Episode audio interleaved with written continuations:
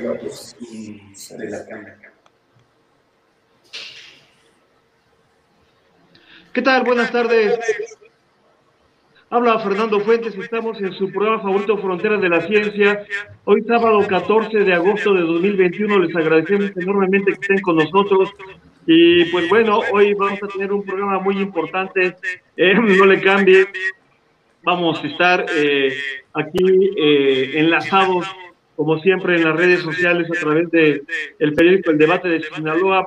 Nos puede seguir eh, eh, todos los sábados y, si quiere también puede eh, con calma ver el programa ya guardado la transmisión.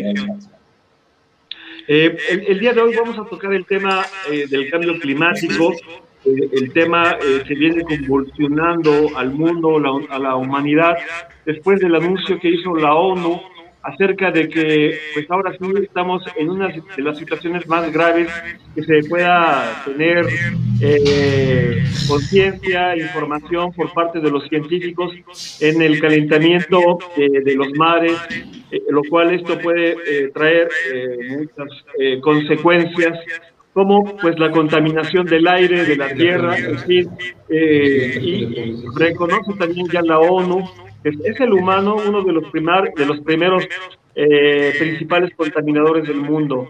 Eh, para ello he invitado a cuatro expertos en temas de cambio climático, a quien yo les agradezco esta participación el día de hoy y me refiero al ingeniero Carlos Álvarez, eh, quien le doy las gracias.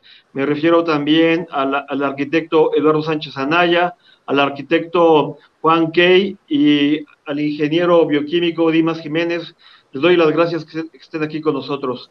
Y pues sin mayor preámbulo, yo le pediría al ingeniero Carlos Álvarez eh, Flores que inicie el programa, que dé su primera eh, participación. ¿Cuál sería tu primer informe eh, acerca de este tema? Sí, muchas gracias por la invitación, Eduardo. Un gusto, Dimas, Juan, Eduardo. Mira, yo quisiera iniciar diciendo que Hoy estamos ante el problema más importante que ha tenido esta humanidad, este, este mundo moderno. Vamos a hablar de la última humanidad, el mundo moderno. El problema reside, yo creo, a mi juicio, 1870. Empezamos a sacar el petróleo. Erwin Drake, el general Erwin Drake en Estados Unidos empezó a sacar el petróleo. Se tiene calculado que hemos extraído un millón de millones de barriles de petróleo y eso lo hemos convertido en CO2. Por otro lado, debo decir que cada año, al día de hoy, perdemos más de 4 millones de hectáreas, así de forma regular, 4 millones de hectáreas de bosques. Sin embargo, en los últimos 5 años hemos perdido más por los incendios, ¿verdad? 10 millones en Australia, 5 millones en Brasil, ahorita Europa está perdiendo ya un par de millones de hectáreas, en fin, California, México, todos hoy tenemos miles y miles de incendios. Entonces, ¿qué estamos haciendo? Estamos reduciendo la captura de carbono por eh, la corteza vegetal y el suelo. El suelo todavía consume más, o sea, absorbe más CO2 que el mismo bosque y que la misma selva. Entonces, el calentamiento global ya es un hecho, no hay discusión. O sea, yo no creo que ahorita tengamos que discutir si estamos o no calentando la Tierra. Yo creo que está claro el clima, que son 30 años, ¿eh? fíjense bien, el clima del planeta es el promedio de las temperaturas de 30 años. Ese es el clima. Y este clima de la Tierra, por supuesto, ya lo modificamos, ya aumentamos su temperatura con un daño tremendo. ¿Y cómo no lo vamos a aumentar? Ahorita mismo están volando 18 mil aviones, en este momento, 18 mil. Y hay cuando menos 55 mil barcos surcando los mares del mundo no digamos 10 mil yates deportivos. Hay 8 mil termoeléctricas quemando carbón, todavía carbón, fíjense bien, carbón mineral, que tiene azufre, que tiene mercurio y genera mucho CO2. Hay 1.500 millones de autos circulando de gasolina, 200 millones de camiones. Y para terminar, nada más debo decir esto en mi primera participación. Este año, a pesar de todo, a pesar de la pandemia, se van a vender 2.300 millones de celulares en el mundo, 230 millones de PCs, o sea, de computadoras de escritorio, 220 millones de pantallas de televisión y 130 millones de refrigeradores. Nada más. Todos con energía eléctrica y el 80% en el caso de México y más del 60% en el mundo, esta energía eléctrica proviene de la quema de los combustibles fósiles. De manera que ese es, para iniciar, el panorama de por qué estamos en este momento. Perfecto. Vamos a aprovechar en este momento para ir a un corte comercial aquí eh, a los anuncios aquí en la Ciudad de México y regresamos en un momento más. Nosotros continuamos platicando aquí eh, con la plataforma eh, del periódico El Debate de Sinaloa eh, para las redes de YouTube, Facebook y Periscope. Yo le, yo le pediría de favor, ahora que continuáramos con el ingeniero y arquitecto Eduardo Sánchez Anaya, para que nos dé eh, su primera introducción.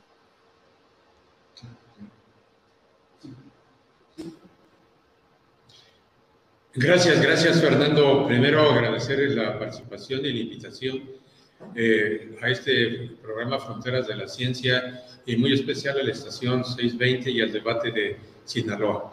En esa primera intervención quiero señalar que estamos viviendo una crisis climática irreversible. El incremento de las temperaturas ha excedido los límites. En algunas ciudades de Europa ha excedido los 48 grados centígrados. Si bien es cierto que la sociedad está incrédula por este incremento, la realidad es que en 100 años el hombre ha modificado el clima y es el responsable de la crisis climática que vivimos ahora, aunado a la pandemia que ha afectado a todo el mundo y nos ha creado problemas políticos, sociales y económicos. Por eso toda la sociedad en su conjunto tiene que buscar acciones concretas para la mitigación, la adaptación cambio climático.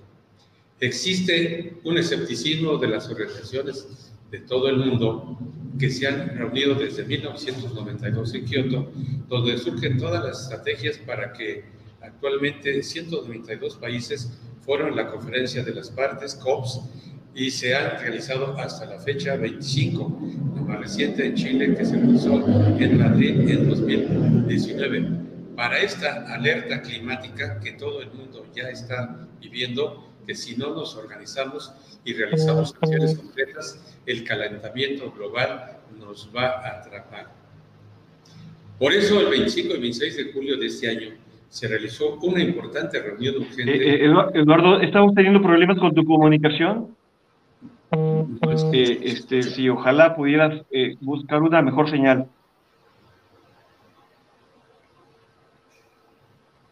Por eso tenemos un poco de problemas con tu comunicación, Eduardo. por eso el 25 y 26 de julio. A, a ver si puedes este, mejorar. A ver, continúa hablando, Eduardo, porque te perdimos un poquito la comunicación. Por eso el 25 y 26 de julio de este año, ¿sí se escuchó? Ok, ya se escucha bien se realizó una importante reunión urgente por la alerta global, donde 50 ministros de alto nivel, incluido el secretario adjunto de la ONU y la Secretaría del Convenio Marco de Naciones Unidas, se reunieron para discutir acciones más urgentes que se deberán tratar en la COP26 que se realizará en Glasgow, Escocia, del 1 al 12 de noviembre de este año. Esta cumbre 26 será determinante para que los eh, acuerdos que se tomaron en París en 2015 se cumplan en virtud de que los países más contaminantes, Estados Unidos, China, India, Rusia, entre otros, asumieron compromisos que no se han cumplido. Eh, eh, ¿Qué está haciendo México para atender este problema global del cambio climático? Destacamos Estamos regresando a Radio 620. Adelante. Estamos hablando con el arquitecto Bruno Sánchez Anaya. ¿Qué está haciendo México para atender este problema global del cambio climático? Destacamos que en la COP15 celebrada en Copenhague, Dinamarca, en 2009, México solicitó que fuera la sede de la COP16 que se realizó con mucho éxito en Cancún, Quintana Roo, en 2010. La COP16 fue un gran parteaguas donde se aprobaron los bonos verdes con los que el Fondo Mundial del Medio Ambiente, el GEP, está apoyando a los países más vulnerables. En la COP16, México se comprometió a realizar una ley de cambio climático donde esta organización de ingenieros, UNAI, participó activamente con la bióloga Julia Martínez Hernández, quien preside la Comisión de Cambio Climático de esta organización de ingenieros, que coordina y que coordinará próximamente la reunión urgente de expertos sobre este tema que se realizará en el mes de octubre, dependiendo de la agenda de la secretaria ejecutiva del Convenio Marco de Naciones Unidas, eh, la ex canciller Patricia Espinosa Cantellano, a quien le haremos en esa fecha un reconocimiento. Esta organización de ingenieros, que como todo el mundo sabe, es la única de México que está acreditada en el Convenio Marco de Naciones Unidas sobre Cambio Climático y reconocemos al Consejo Nacional de Ciencia y Tecnología el apoyo que nos ha brindado para contar con esta acreditación. Destacamos hoy también que estamos programando una reunión presencial con la Secretaría de Medio Ambiente y Recursos Naturales, la ingeniera María Luisa Albores González, para presentarle 200 acciones concretas que fue un compromiso que adquirimos con el gobierno que encabeza el presidente Andrés López Obrador. Perfecto, Eduardo. Eh, yo, te pido de favor que son tres minutos cada quien. Creo que ya te pasaste este, eh, más de cinco minutos. O, este, ojalá que tus intervenciones puedas ver el reloj que tienes ahí enfrente para que te puedas guiar. Perfecto. Eh, vamos avanzando. Entonces, yo le pediría ahora al ingeniero bioquímico Dimas Jiménez que pudiera hacer su primera participación. Él es el inventor del alimento del futuro. un gusto que me hayas invitado a tu programa 620. Es un gusto estar con Carlos, con Juan y Eduardo en esta, conferencia eh, que nos permite evaluar qué se ha hecho a, a través de las acciones que se tienen en el mundo para el cambio climático. Es un hecho que el calentamiento global existe, no como dice Trump, que, que es una ilusión óptica, esto es verdadero y es grave. Entonces, yo realmente para concretar y no pasarme de mis tres minutos, pienso que deberíamos nosotros tomar acciones más prácticas. Es decir, si en 10 años ya no va a haber alimentos ni va a haber especies animales, van a desaparecer muchas, es más, los glaciares se van a fundir, va a haber un incremento de los mares, pues vamos a tener serios problemas de terreno, o sea, va a haber poca tierra, menos tierra que la que tenemos, menos árboles, más contaminación. Entonces tendríamos que tener la, la, prever el futuro, que es a lo que me dedico yo, porque un inventor debe de inventar cosas para, para el futuro, porque si inventas cosas para el pasado o lo actual, el hilo negro, pues no te sirve de nada. Entonces yo propongo que todos los inventores coordinados, en este caso por el Politécnico del, del país, pues nos dediquemos ya a causas específicas para el medio ambiente y resolver problemas como por ejemplo el, automóvil híbrido, el Politécnico tiene mucho avance en eso, porque los productores de petróleo no van a ceder. Ellos van a decir, nosotros seguimos produciendo petróleo y se acabó. Los productores de, de gas y de productos tóxicos tampoco van a ceder. Entonces hay que ir creando inventos que permitan, cuando menos que el 50% de las emisiones a, la atmósfera se reduzcan para ir reduciendo poco a poco estas emisiones y hacer programas coherentes con el capital.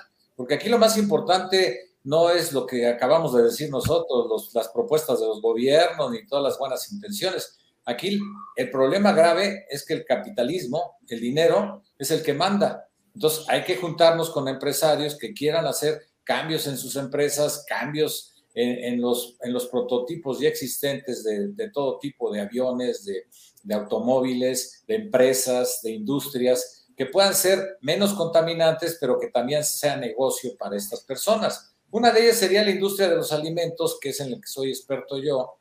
Yo tengo la, la, fortuna de haber creado el alimento del futuro. Eh, parte de este alimento del futuro se fue a la NASA, el otro se creó el protocolo minero para supervivencia. Pueden sobrevivir 30 días con mi alimento, que es a base de aguacate, nopal y mango, y puede durar 5 años eh, dicho alimento enterrado o puesto, no necesita refrigeración. En casos de inundaciones pueden sobrevivir comiendo este alimento y dos litros de agua. Entonces, ese, tipo de cosas debemos de verlas ahorita, no porque sea alarmista, sino porque realmente va a suceder. Hace 15 años con Fernando Fuentes determinamos que iba a haber unos cambios tremendos del calentamiento global, nadie nos hizo caso. Hace tres años dijimos que iba a haber inundaciones y huracanes más fuertes en su programa de 620 y nadie nos hizo caso. La realidad es que está sucediendo esto porque nosotros con el Politécnico hemos creado modelos matemáticos de comportamiento para ver qué cantidad de huracanes, qué cantidad de vientos, qué cantidad de precipitaciones va a haber en el futuro. Y el futuro a 10 años es verdaderamente alarmante.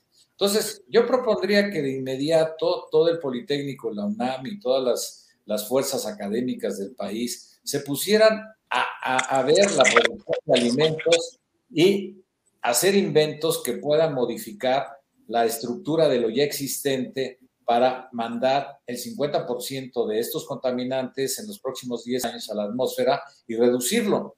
Porque otro de los, problemas que ha mencionado este Carlos es tanta emisión de gases por lo que respira uno, tanta emisión de gases por los contaminantes que hay de las empresas, de los aviones, los 1.500 millones de automóviles que hay. Ahora, si nosotros nos vamos por en el mundo, pues quien más contamina es Estados Unidos, después China y después la India. Entonces todos ellos están en crecimiento, entonces deben de también medir el crecimiento de la población mundial.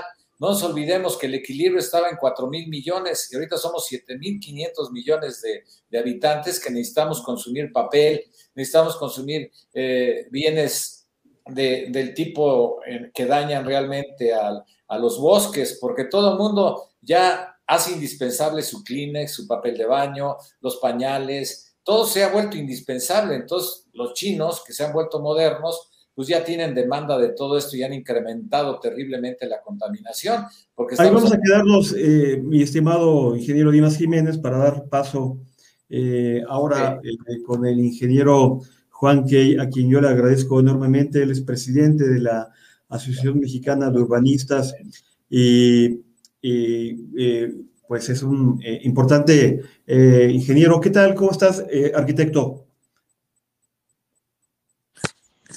Muy bien, Fernando, muchas gracias. Bueno, pues les saludo con mucho gusto a todos. Gracias.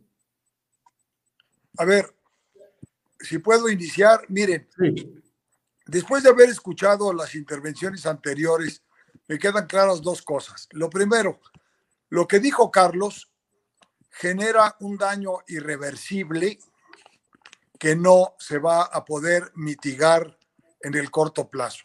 Y cuando hablo del corto plazo, estoy hablando de cuando menos 30 años.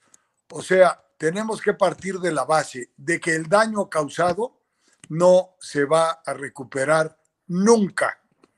Eso creo que tenemos que tenerlo claro.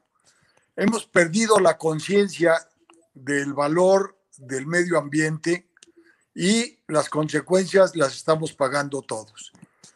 Dijo Dimas, y con razón, son los países del hemisferio norte los que crean brutales niveles de contaminación.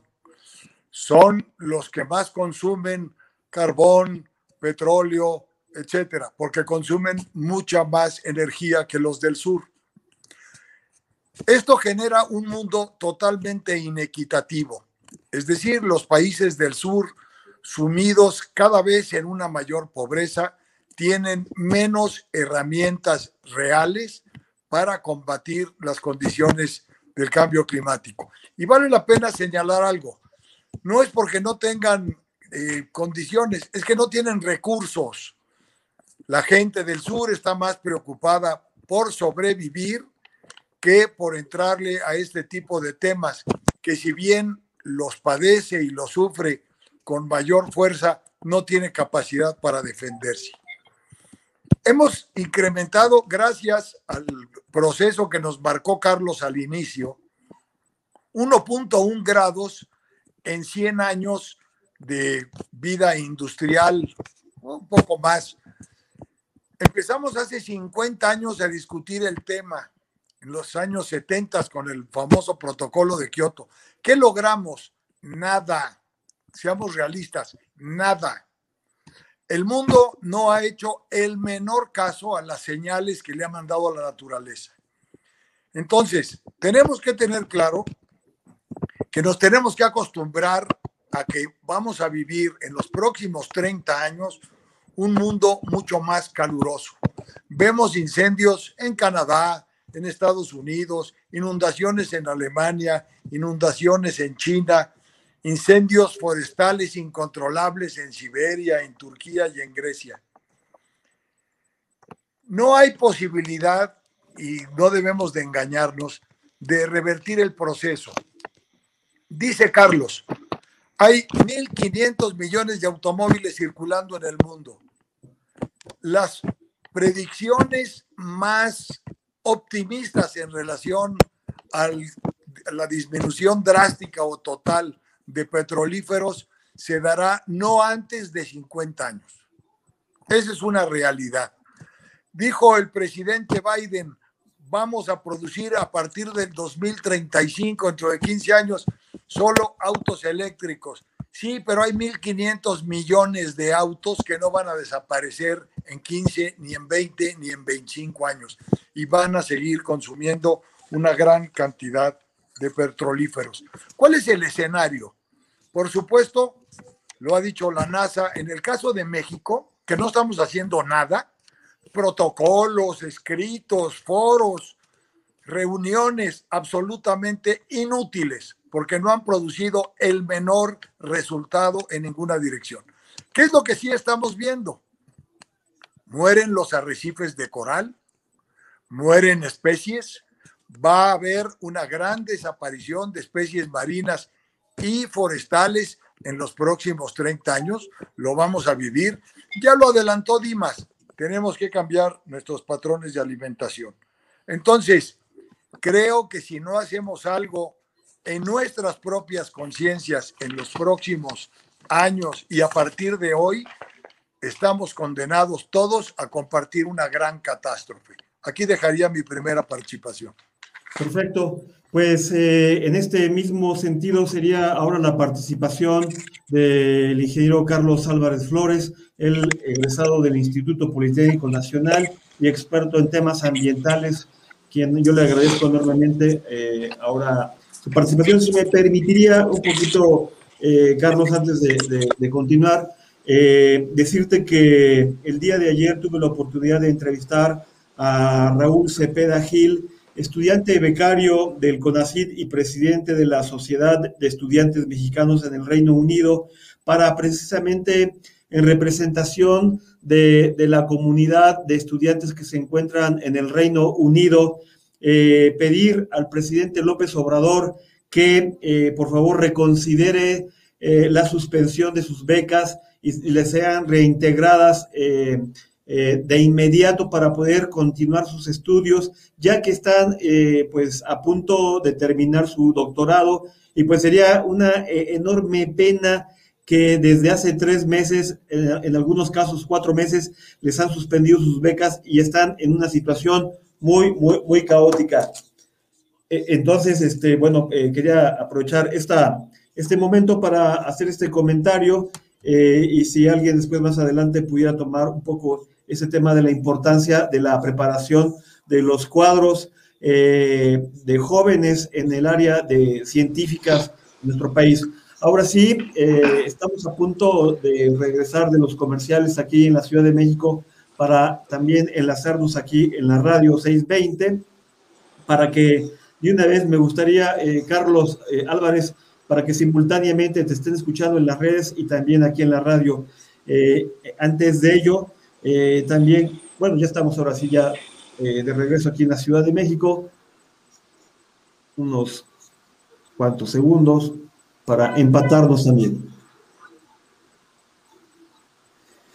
Pues gracias, regresamos a su programa favorito Fronteras de la Ciencia. Habla Fernando Fuentes. Estoy platicando con, cuatro expertos en tema del cambio climático y me refiero al, al ingeniero arquitecto Eduardo Sánchez Anaya, al ingeniero Dimas Jiménez, eh, inventor del brazo, inventor del alimento del futuro, eh, al ingeniero eh, Juan, al arquitecto Juan Key, una disculpa, y estamos ahora en este momento para que el ingeniero Carlos Álvarez Flores, él es un experto precisamente en, en temas ambientales de su segunda participación.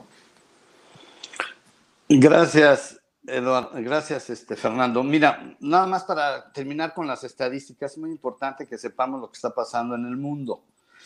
En el mundo estamos generando más de 2 mil millones de toneladas al año. 2 mil millones de toneladas de basura. Le llamamos basura, ¿verdad? Porque la mezclamos y la, la ensuciamos, pero son recursos naturales y son nutrientes que extraemos del suelo. Entonces, hay 1.500 millones de vacas, hay 25 mil millones de pollitos criándose en este momento. Tenemos más de 50 mil tiraderos a cielo abierto en el planeta que generan biogás. ¿Cuál es el biogás? Pues es el CO2 con metano, ambos gases de efecto invernadero. Y de los mares, hoy estamos extrayendo 130 millones de toneladas anuales de mariscos o de productos marinos. En 1960, hace 60 años, solamente extraíamos 20 millones. Hoy estamos hablando de seis, más de seis veces más. O sea, estamos acabando con todo, ¿verdad? La huella, ya lo hemos dicho, ya lo sabemos, lo vamos a repetir. La huella ecológica ya rebasa con mucho el planeta. O sea, las exigencias y las necesidades de estos, ya vamos para los 8 mil, ¿va? Vamos en 7.890 millones ya ahorita y creciendo todos los días. Entonces, ya no nos alcanza el planeta. Ya, en pocas palabras, estamos sobregirados. La biocapacidad, como dicen los expertos, ya fue rebasada desde hace más de un año. Entonces, no estamos haciendo nada en el fondo. La economía petrolizada gobierna al mundo y pareciera que nuestros líderes no entienden. Parece que todavía no comprenden. ¿Por qué? Pues porque ya no les va a tocar a ellos, ¿verdad? Hay los que vengan, que lo resuelvan. Y efectivamente, nos vamos a ir, muchos de los que estamos aquí, pues nos vamos a ir, no sé, en 20 o 30 años máximo. Y, y, muchos de los políticos, pues también, ¿verdad? Se van a ir al rato. Entonces, pues que lo resuelvan como puedan, pues no, porque esta es una responsabilidad que tenemos hoy los líderes del mundo hoy tienen que hacer algo urgente. Ya nada de que el 2050, ¿eh? ya estamos hablando de entre 10 y 20 años, o sea, del 2030 a 2040 ya está pronosticado. La NASA está diciéndonos el año pasado, nos dijo tres veces que Villahermosa va a quedar bajo el agua. Fíjese bien, Villahermosa y está metido 70 kilómetros. ¿eh? Ya olvídense la, la refinería submarina de dos bocas. Esa, por supuesto, que va a quedar bajo el agua antes de que se construya, porque yo no creo que ni siquiera se va a construir. Pero bueno, a lo que voy es a esto. México no ha hecho nada, tampoco mucho. Los norteamericanos apenas van a empezar. Ahorita ya dijeron y han estado prometiendo cosas, pero así, reducir, reducir sus emisiones, no lo han hecho. Nada más un apunte. El primer generador, ya para terminar, yo sí estoy cumpliendo, ¿eh? aquí tengo mi reloj, mi querido Fernando. ¿eh? Muchas gracias. Ellos ya se pasaron mucho, pero bueno, yo estoy con mi relojito. Para corregir nada más un poquito lo que dijo por ahí, no sé si fue Dimas. El primer generador es China, no es Estados Unidos, es China. ¿verdad? Más de 12 mil millones hoy de toneladas de CO2. Y luego los Estados Unidos, 9.500 millones de toneladas. Hasta aquí lo quiero dejar en esta, en esta oportunidad. Muchas gracias, ingeniero Carlos Álvarez. Eh, ahora yo le pediría su turno al arquitecto Eduardo Sánchez Anaya, y, igual yo hace rato estaba platicando con él y me hablaba mucho de la importancia de los atlas de riesgo que, que no, que no eh, tenemos en la Ciudad de México, o no sé en qué fase vaya en el país, también ahí nos podría quizás eh, retroalimentar el arquitecto también Juan Key. Pero dígame, Eduardo Sánchez Anaya, ¿qué me puede decir al respecto? Bueno, mira, este, Fernando, gracias por la participación. He escuchado con mucho detenimiento a nuestros amigos panelistas, coincido 100% con ellos, porque cada quien tiene una gran experiencia en su tema. Pero lo que ya han comentado está ligado a qué vamos a hacer.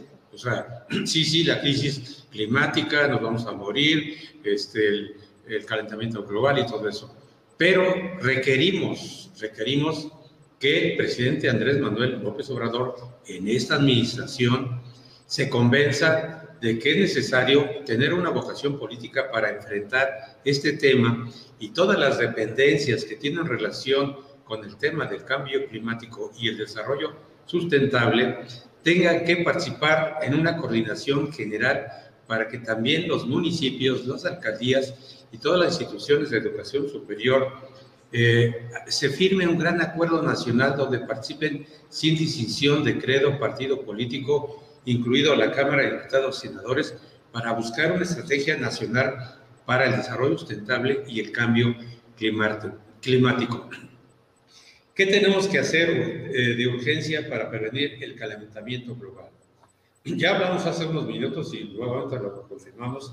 México tiene que definir una estrategia para realizar el atlas de riesgo para todas las ciudades, municipios, estados. Ya se había iniciado hace 10 años, se inició, el Politécnico estuvo planteando proyectos para que se realizara el caso del DF. Los atlas de riesgo son digitalizados esos atlas de riesgo son para prever inundaciones, altas temperaturas, temblores, y estos atlas de riesgo ya se pueden realizar. Las propias leyes y normas lo contemplan. Por tal motivo, es necesario que todas las grandes ciudades, incluyendo municipios, puedan realizar su atlas de riesgo, que está muy ligado a un tema que tocaron hace poco el arquitecto este, Juan Key sobre las ciudades. Mientras no tengamos un proyecto de los planes de desarrollo urbano de las grandes ciudades, los altos de riesgo tampoco se podrán realizar. Así que el tema de hoy es determinante para que nosotros podamos presionar a todos los estados y los gobiernos municipales para que se realice los atlas de riesgo donde todas las ramas de ingeniería, arquitectura, urbanismo pueden participar en este proyecto. Eh, excelente, eh, Eduardo Sánchez Anaya. Y bueno, en este mismo tenor yo le pediría ahora al ingeniero Dimas Jiménez, inventor del, eh, del alimento del futuro, ¿cuál sería tu propuesta como soluciones? ¿Qué, ¿Qué, tenemos que hacer para poder enfrentar, por ejemplo, ya pronto en el mundo y en nuestro país sobre todo? Bueno, yo como tuvimos una, una visita con el senador Navarrete, que ahora es no. del estado de Nayarit y que se le hizo una propuesta concreta, yo funcionaría de esa manera.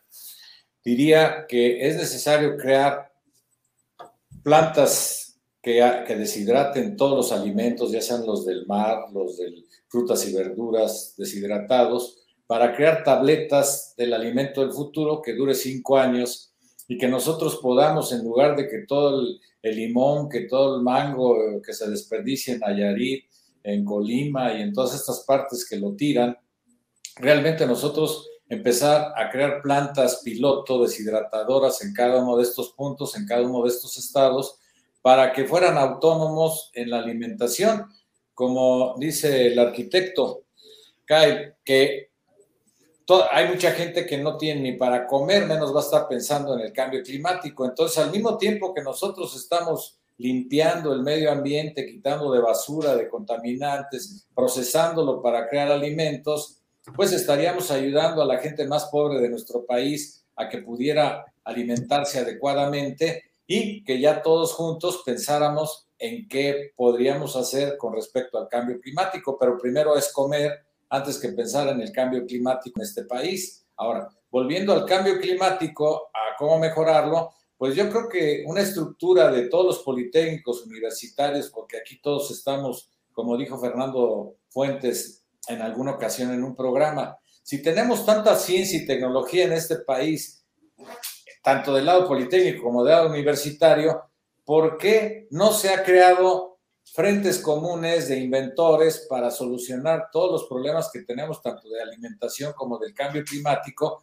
para dar una aportación al mundo de un prototipo, un ejemplo a seguir. Porque eso del protocolo de Kioto de hace 50 años y todo lo que ha dicho Carlos a través de todo lo que él conoce y que sabiamente lo expone, pues realmente no ha servido de nada. Son estadísticas, son conclusiones de, a, a, lo que la gente ha llegado a lo que quieren y pretenden hacer, pero que no han hecho. Entonces, más vale contribuir con granos de arena efectivos, como creando prototipos y aprovechando los inventores que hay en este país y unirse con, por ejemplo, Carlos Slim o los grandes millonarios de este país para crear industrias que no contaminen y que den alimento barato al, pueblo. Eso es como, primer, como primera situación que tenemos que hacer, ya que hay 50 millones de, seres que viven en, en la pobreza en este país. Yo creo que lo más importante es el alimento, como sabiamente lo dijo el arquitecto, pues, primero la gente piensa en comer más que en el cambio climático, entonces vamos en un orden. Si la gente empieza a comer, empieza a disfrutar realmente con, un método adecuado, no acabarse el planeta, sino irse alimentando con lo que otros tiran, pues yo creo que sería un ejemplo de un prototipo que México podría plantear, no solo al protocolo de, este, ancestral de Kioto, sino crear un protocolo mundial en donde con pocos ejemplos pudieran, inventos dirigidos al cambio climático, pudieran dar un ejemplo, porque Escandinavia o por ejemplo Finlandia, pues les dan a todos sus alumnos la educación del cambio climático. Aquí en México no le dan la educación de, de cuál es el plato nutrimental que deben de comer, ni siquiera Tienes toda la razón, ingeniero Dimas Jiménez, pues vamos a, a, a, dar paso a la siguiente conversación. Vamos a un corte comercial aquí en la Ciudad de México y yo le agradezco enormemente al arquitecto Juan Key que eh, ahora continúe con, con eh, sus propuestas, con sus ideas, con lo que nos quiera comentar. Bien. A ver, creo que de lo que se ha dicho aquí, hay que empezar a obtener algunas conclusiones. A ver, toca a los gobiernos construir políticas públicas que sean buenas para todos y que por supuesto contribuyan a acciones individuales y colectivas para enfrentar el problema. Comentaba este, Dimas con mucho tino el tema de la alimentación. A ver, todos sabemos, y lo dijo Carlos Álvarez, hay que recordarlo, hay 1.500 millones de vacas en el mundo. Todos sabemos, o debíamos de saber, que para producir un kilo de carne de res que llegue a nuestra mesa, se necesitaron 1.500 litros de agua. Obviamente, el consumo de carne de res puede ser muy sabroso. Nutrimentalmente está acreditado que puede ser de regular para malo, pero lo que es cierto es que es un hábito que hay que cambiar. ¿Y por qué? Pues porque resulta que además para criar una vaca se necesitan pastizales. ¿Y qué hace la gente? Destruye los bosques para sembrar pastizales. Entonces, hay una serie de ciclos perversos que hay que romper. ¿Esto qué significa? Entrar en la conciencia de las personas y entender que tenemos que empezar a cambiar nuestros hábitos de todo tipo. La pandemia nos enseñó que podemos vivir con menos cosas, que podemos mejorar nuestras condiciones de movilidad, que no tenemos que tomar un avión para ir a un congreso, que podemos quedarnos en la casa para atender reuniones como estas, ya no tenemos que ir a tu estudio. Bueno, ese tipo de costumbres, ese tipo de hábitos debieran quedarse. Decía Fernando hace un rato, hay jóvenes que están haciendo un enorme esfuerzo para estudiar en el extranjero, aunque el presidente diga que solo aprenden, solo se van allá para aprender a robar. La realidad es que la comunidad científica internacional. ¿Perdón? No, perdón, continúa, estaba anunciando que estás, que estás hablando. Decía yo que los jóvenes que con mucho esfuerzo van a estudiar al extranjero, lo hacen en prestigiadas universidades con un solo propósito, regresar a servir a su país. Por supuesto es un despropósito quitarles los fondos y quitarles la oportunidad de prepararse para servir. Finalmente lo que todos buscan a través de su aprendizaje es servir a los demás. Ahora bien, un cambio que es fundamental y también ya se tocó aquí. Generamos nada más en México 65 millones de toneladas diarias, México país, de desechos de distinto tipo.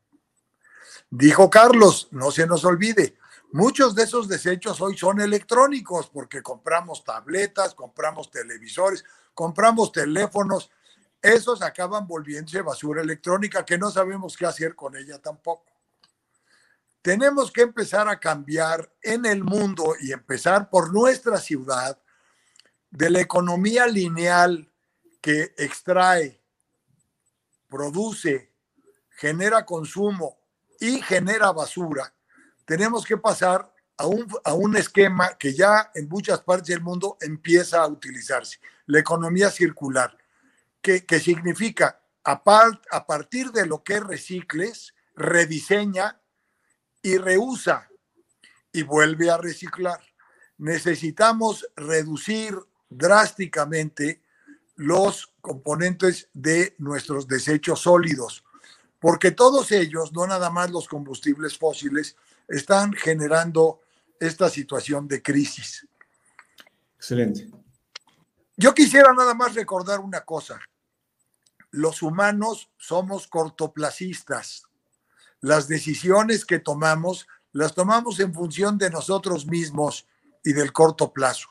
Creo que debiéramos de hacer uso de algo que nos enseñaron hace más de mil años, algo que se llama el efecto catedral quienes diseñaron las grandes catedrales del mundo sabían desde que estaban haciendo los trazos en planos que nunca las iban a ver terminadas, pero tenían una visión de un proyecto que involucraba a la humanidad del futuro. Creo que tenemos que hacer lo mismo en todos los ámbitos de nuestra participación. Así es, eh, arquitecto Juan Key. Me están preguntando del auditorio cómo pueden eh, ver o, sacar eh, la entrevista que hice ayer a Raúl Cepeda, estudiante del Reino Unido y presidente de la Sociedad de Estudiantes Mexicanos allá en el Reino Unido. Pues yo les puedo decir que pueden entrar al debate, pueden entrar a la página del debate en Facebook o en YouTube y ahí pueden eh, ver el programa también pueden verlo en, mi página de Facebook de Fronteras de la Ciencia o Fernando Fuentes, ahí pueden ver el programa. Y quisiera volver a repetir esto que dije hace rato. Estudiantes mexicanos en el Reino Unido eh, mandan una carta a López Obrador, presidente de México, para pedirles que les devuelvan sus becas que hace tres o cuatro meses se las, eh, suspendieron y por lo tanto eh, piden, exigen que les devuelvan sus becas más de 300 becarios que se encuentran en el Reino Unido.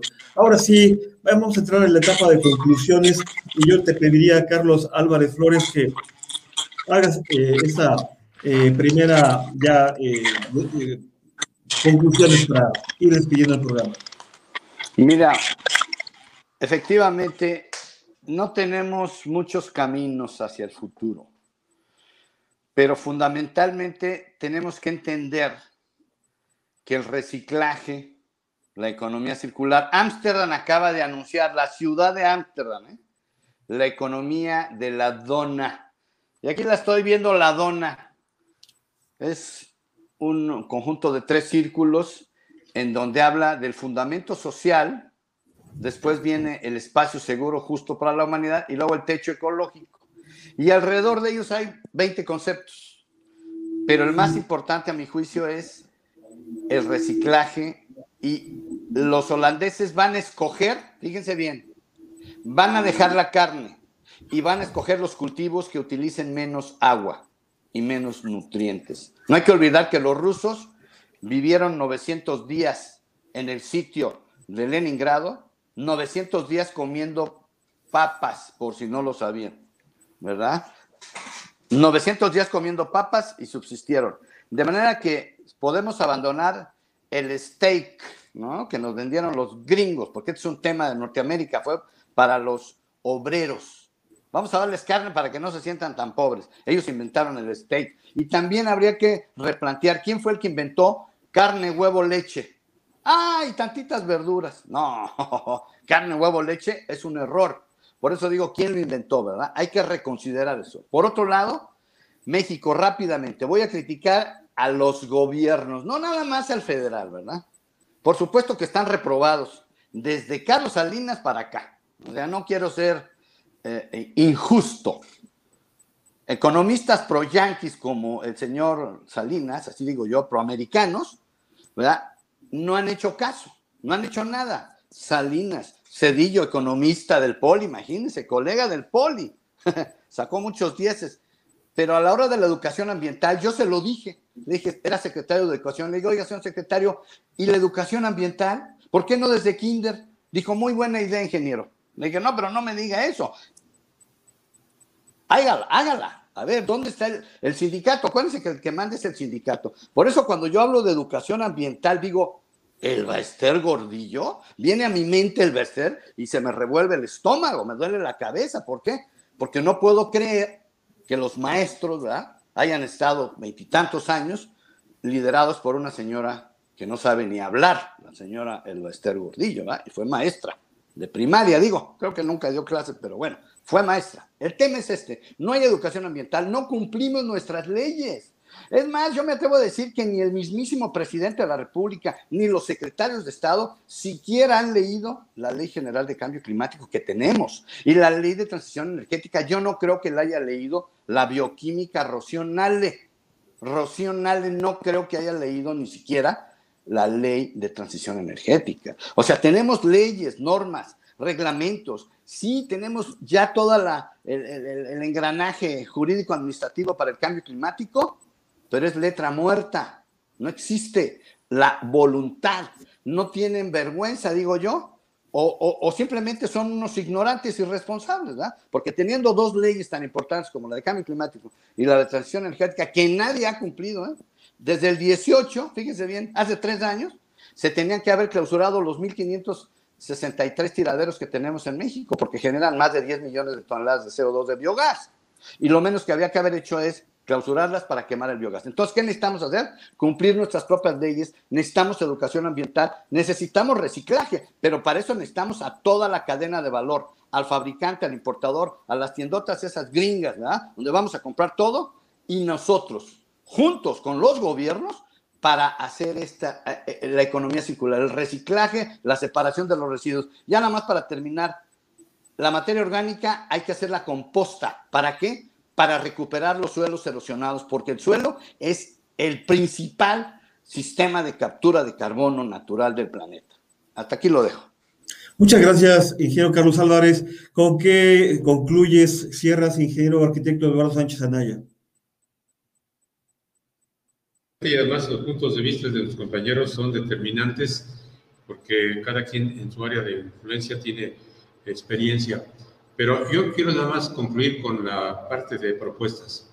Yo estoy de acuerdo con los comentarios que las organizaciones eh, mundiales, que las leyes, normas, reglamentos eh, son a lo mejor letra muerta para... Eduardo, permíteme despedirme aquí solamente en Radio 620, eh, en la radio eh, les agradezco enormemente que nos hayan escuchado aquí en Radio 620 AM y no nos dejen escuchar el próximo sábado a la una de la tarde. Gracias, hasta luego. Y nosotros continuamos aquí en la plataforma del periódico El Debate de Sinaloa, en todas las redes sociales eh, del país, eh, Facebook, YouTube, y Periscope y Twitter. perdón, Eduardo Sánchez Anaya. Fernando, nada más para concluir, hemos comentado, eh, tú lo sabes, que hemos realizado 10 foros virtuales con temas muy concretos, ya el manejo integral de residuos sólidos, el agua, la infraestructura, la educación, es hemos tocado los temas. Yo creo que eh, todas las organizaciones gremiales, ingenieros, abogados, médicos, arquitectos, urbanistas, estamos emplazados para buscar soluciones sobre el tema del cambio climático y yo creo que es importante que podamos unir esfuerzos para buscar algunas alternativas y indudablemente eh, consideramos que los gobiernos no han hecho lo suficiente para este tema, pero seguimos como sociedad, tenemos que exigir como sociedad a la actual administración y al propio presidente López Obrador una reunión urgente para realizar acciones concretas. Yo creo que estamos todavía en el momento de poder realizar ya acciones concretas.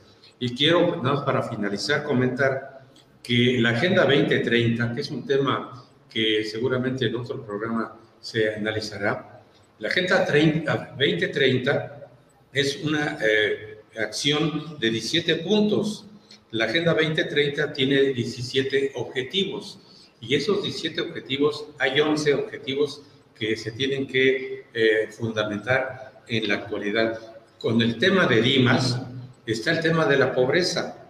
Sí, sí, indudablemente, el tema de la pobreza es un tema que se tiene que atender. Está el tema del de, eh, hambre cero, es un tema muy importante. Está el tema de la salud y está el tema de educación de calidad. Nosotros vamos a seguir insistiendo en que esos 17 puntos de la Agenda 2030 se materialicen en nuestro país y, y de ser letra muerta en normas, leyes y reglamentos, pasen a ser acciones que nos beneficien a todos los mexicanos, pues para la construcción de un México mejor.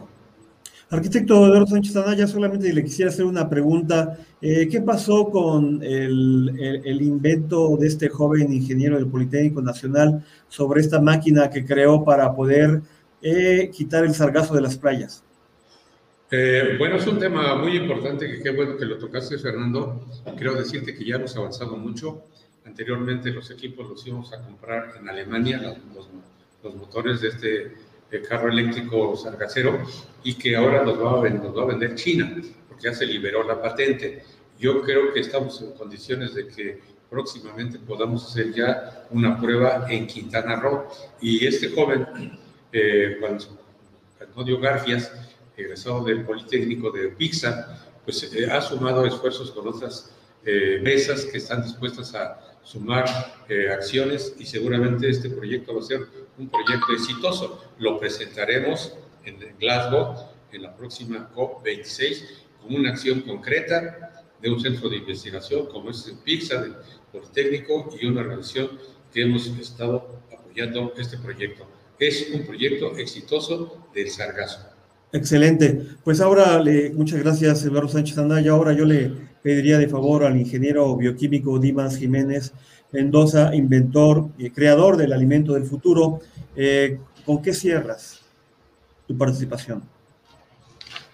Con la pobreza, poder ayudar a la gente más desvalida de este país, creando microindustrias que puedan beneficiar a toda la zona costera, tanto del Golfo como del Pacífico, donde se tira limón, mango, aguacate, todo tipo de frutas y verduras, haciendo caso de lo que dice el arquitecto, ¿no? Que todos tenemos la costumbre de estar comiendo pura carne, eh, el steak, el huevo, la leche, como dice Carlos, y que deberíamos de cambiar a los productos que encontremos en nuestro país. En este caso, México es muy extenso en frutos y verduras y muy extenso en cítricos y en todo tipo de productos que pueden mejorar la salud de los más desvalidos y mejorarles tanto su alimentación como su salud.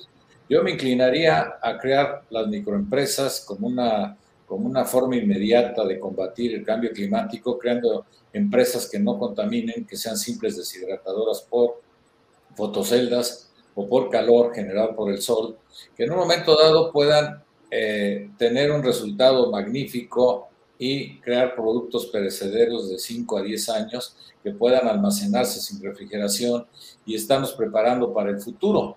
Yo siempre he estado pensando en el futuro desde hace 15 años y todo lo que he dicho en tu programa y hemos platicado se ha cumplido.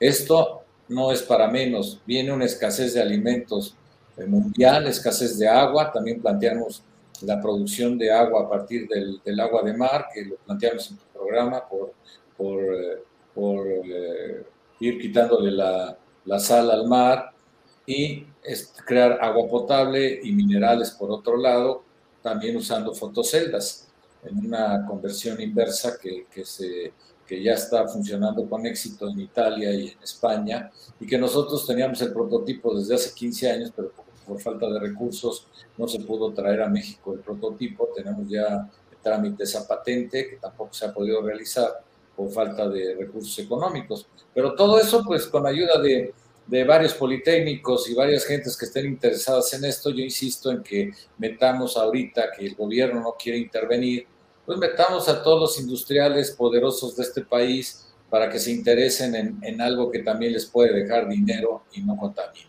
Esa es mi conclusión. Invitar a finalmente, yo te, finalmente yo te preguntaría, ingeniero Dimas Jiménez, eh, tu opinión acerca de la petición que están haciendo estudiantes mexicanos en el Reino Unido para que les devuelvan las becas que les cortaron eh, hace tres, cuatro meses. Yo creo que debería de, presidente, de, de, ponerse en su lugar un poco, si ya están a punto de concluir un doctorado, es injusto que después un doctorado se lo, se lo avientan las personas entre 5 y 7 años el doctorado. Entonces, una vez que ya están prácticamente terminado, se me hace injusto que no puedan terminar su, su tesina y que no puedan terminar y concluir su, su ejercicio como mencionaba, como se mencionaba en este foro, porque es injusto que el presidente piense que van a robar, ni siquiera sabe qué especialidades tienen, entonces que van a robar en todos los ámbitos. ámbitos. Yo creo que en el país requerimos de que cuando menos el 50% de esos doctorados se queden en el país y nos ayuden con la, con la técnica y con el desarrollo de nuevas, de nuevas microempresas que no contaminen y que puedan aportar algo al país. Finalmente, el Politécnico dijo sarcásticamente, la ciencia al servicio de la patria, ¿no?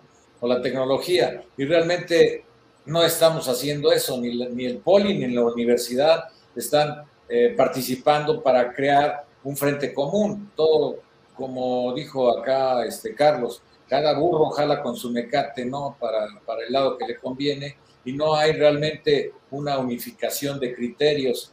Lo que necesitamos necesitamos ahorita no es un presidente como el que tenemos, necesitamos líderes científicos que puedan unir a la ciencia y la tecnología para el beneficio del país. Con esa frase me quedo.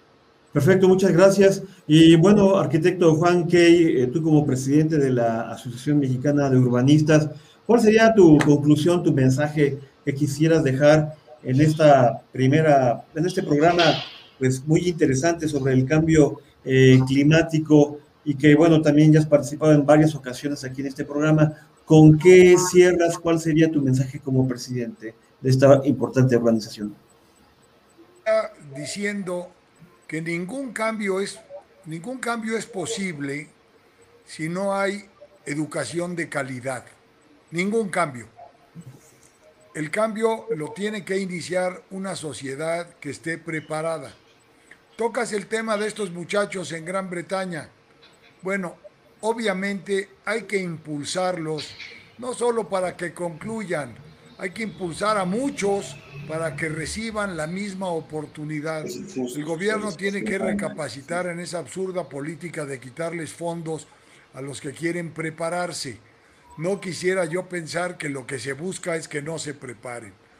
Sin educación de calidad, el país no avanza en ninguna dirección y mucho menos en el tema del cambio climático. Ahora bien, al gobierno le corresponde, decía Eduardo Sánchez Anaya, se hacen muchas reuniones. Bueno, de las reuniones lo que tienen que surgir son políticas públicas. Todos esos foros que la NAI organiza con otros grupos deben de producir políticas públicas que formen parte de la legislación mexicana y que siendo políticas se apliquen y se respeten. La pandemia nos enseñó a reducir nuestra movilidad.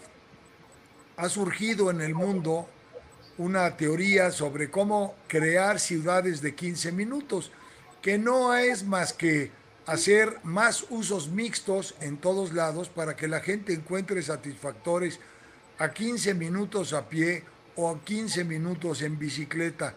Esto reduce emisiones, reduce el consumo de combustibles y por supuesto elimina en buena medida el uso del automóvil y el transporte público. Ya tocó Carlos y yo lo mencioné también el tema de la economía circular. Aprendamos a usarla. Yo no sé si ustedes sepan, pero la industria de la construcción, hoy tan alicaída en México, genera, cuando hay actividad económica, cerca de 14 mil toneladas diarias en la Ciudad de México de desechos de la construcción, que si se trituran, se reciclan y se reusan, sirven como material para construir vialidades. Terminaría con un tema que es importante y que no se ha mencionado como debiera de ser, el uso racional del agua. Tenemos un problema real con el agua en el mundo y con el agua en nuestras ciudades. En México no hay una cultura El país se está desertificando. La Ciudad de México amenaza con quedarse sin agua. No captamos el agua de lluvia, no sabemos cómo hacerlo. La revolvemos con el drenaje sanitario, no la tratamos y no la rehusamos. No podemos negar entonces que lo que estamos generando es un suicidio colectivo. Tenemos memoria de corto plazo y si no hacemos nada, podemos estar seguros de que no va a pasar nada. Muchas gracias, Fernando, por la invitación a este programa. Estoy totalmente de acuerdo con usted, arquitecto eh, Juan Key, y yo solamente le preguntaría, ¿qué pasó con ese proyecto de construcción del hotel eh, a un lado del eh, World Trade Center de la Ciudad de México? Del World Trade Center, a ver. Sí, estaba planeado la construcción de, un hotel en, el World Trade Center. hay una propuesta que, hizo la familia, los descendientes de don Manuel Suárez, para rescatar el Poliforum Cultural Siqueiros. Sí. El Poliforum Cultural, como ustedes saben, es una instalación privada que genera altísimos costos de conservación y que lamentablemente, ahora es una anécdota terrible, al maestro David Alfaro Siqueiros lo convencieron de que los murales exteriores resistirían muchísimos años si los pintaba con pintura automotiva. Ustedes habrán observado que han sufrido enormes daños. El Poliforum alberga el mural más grande del mundo, que se llama la Marcha de la Humanidad y que está en el interior, que si no lo conocen los invito a que acudan de inmediato. Es una joya. La familia Suárez propuso que en un terreno contiguo, que también es de su propiedad, se les autorizara llevar a cabo esta construcción. Se acercaron a la jefa de gobierno y entiendo que están en gestiones para lograr los permisos y el uso del suelo, porque con los beneficios que genere esta construcción, lo que se busca es mantener, rescatar y mantener algo que ya debiera de ser por lo menos patrimonio cultural de los mexicanos, que es el Poliforum Cultural Siqueiros. Ese es el estado que guarda. Ah, muchas gracias, muy amable. Y bueno, yo, te pediría, por favor, este, eh, Carlos Álvarez, eh, tu comentario acerca de los estudiantes mexicanos en el Reino Unido que piden al presidente López Obrador que no le suspendan sus becas ya de, tres, cuatro meses para acá, no, no, no están recibiendo sus becas y son más de 300 eh, estudiantes que están en el Reino Unido. Sí, cómo no, claro que sí. Bueno, pues eh, es obligación, ¿verdad?, del señor presidente, es obligación del Estado. Es que estamos confundidos. A ver, hoy tenemos un presidente que cree que él tiene que decidir todo. O sea, estamos regresando a los 70, ¿no? Eso ya pasó. Los tlatuanes de los 70 ya se fueron. Hoy es obligación del Estado Claro, muchos no saben lo que es el Estado. El Estado es el gobierno, la sociedad, las instituciones. Eso es el Estado. Pero el gobierno federal tiene obligación de darnos los, en, está, en está en la Constitución, el derecho a la educación y a la buena educación. Porque, porque en México vamos reconociéndonos como somos, ¿verdad? Estamos en el 55 y 56 lugar en educación. Somos una vergüenza. O sea, hemos ido para atrás, no hemos avanzado. Corea en el 70 estaba atrás de nosotros y Corea hoy está entre los primeros cinco. Fíjense bien, eh, la educación en Corea está entre los primeros cinco del planeta y nosotros vamos para atrás, 55 y 56. Entonces, por supuesto que la educación superior es importantísima porque estos muchachos representan ese talento que hay en México sobre el talento. Desafortunadamente no está en nuestra clase política el talento. O bueno, a lo mejor sí está, pero ellos anteponen sus intereses políticos para perpetuarse en el poder, porque el poder pues es muy bonito y disponer del dinero del pueblo de México es muy fácil, pero hay que hacerlo con responsabilidad. Es una obligación del presidente. Al revés, el señor presidente está equivocado al quitar todos los apoyos a la cultura y a la educación. Ningún pueblo del mundo, ahí está Japón y está Alemania, hay que leer, hay que estudiar, pero desafortunadamente nuestra clase política no estudia, no lee, no conoce lo que ha sido la historia del mundo. Japón y Alemania, que fueron destruidos hoy, son potencias mundiales. ¿Por qué?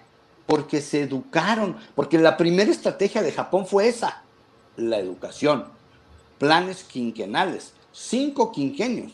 Esa fue la primera estrategia de Japón en los 70, después, digo un poquito después de los 60, cuando dijeron, ¿cómo vamos a regresar el favor a los norteamericanos? No va a ser en otra guerra. No, eso ya no, ya nos destruyeron con las bombas atómicas, pero ¿cuál fue? La educación. Entonces, lo más importante es la educación. Es una, es una desgracia lo que me estás diciendo, que jóvenes que están en Europa, brillantes, que tuvieron la capacidad, porque no todos, ¿eh? Acuérdense, como decía mi abuela, todos somos hijos de Dios, pero no somos más tontos que otros. y estos jóvenes que son talentosos, que son mexicanos y que ya están a punto de traer sus maestrías y sus doctorados, por favor, es una desgracia que México, que el gobierno, no el presidente, el presidente cree, cree es dueño, él no es dueño del dinero de nosotros, es del pueblo de México y México necesita talento. Es una desgracia y yo sí le pido al presidente, ¿verdad? No tenemos por qué estarle pidiendo las cosas, ¿verdad? Pero por supuesto que es una obligación. No puede renunciar a la obligación el gobierno de México, el gobierno federal. Pero ¿qué tal los 700? ¿Cuántos millones fueron para los parques de béisbol? ¿Cuántos fueron, Fernando? ¿Cuántos millones le mandó a... Eh, eh, caray, no tengo bien no, no, lo puedo dar más o menos. Lleva como 700 millones, quién sabe cuántos, hombre, más de mil millones en, en béisbol. A mí también me gusta el béisbol, pero pero esto es más importante, estos muchachos. Ojalá que reconsidere el gobierno de la República y apoyen a estos jóvenes que bien se lo merecen porque su esfuerzo. Yo tengo un hijo estudiando afuera, ¿eh? A mí no me financió nadie. Yo financié a mi hijo en Alemania y yo sé lo que significa el esfuerzo de los mexicanos de graduarse en escuelas extranjeras. Por supuesto que yo hago un reconocimiento a ellos y sí le pido y le exijo al gobierno, porque es su obligación, repito, es obligación del gobierno. No tenemos que estar pidiendo limosnas. Es obligación de los gobiernos apoyar la educación y sobre todo a los jóvenes talentosos como ellos. Pues muchas gracias, agradezco enormemente a los cuatro su a los cuatro su participación, a Carlos Álvarez Flores, a Eduardo Sánchez Anaya, a Dimas Jiménez y Juan Kay, muchas gracias. Los estaremos escuchando el próximo miércoles, igual a la una de la tarde. Yo solamente quiero comentar que el director general del Politécnico Nacional, el doctor Arturo Reyes Sandoval, pues él hizo su doctorado, doctorado precisamente allá en Inglaterra y, y bueno, no le faltó su beca. Bueno, nos vemos hasta el próximo miércoles. Gracias, Juan. Gracias, Eduardo. Gracias, Carlos. Gracias, Dimas. Gracias, gracias, gracias. Hasta luego, gracias. Y gracias al periódico El Debate por su eh, generosidad de apoyarnos y estar en las redes sociales y que nos puedan ver en cualquier parte del planeta del mundo. Hasta luego. Gracias.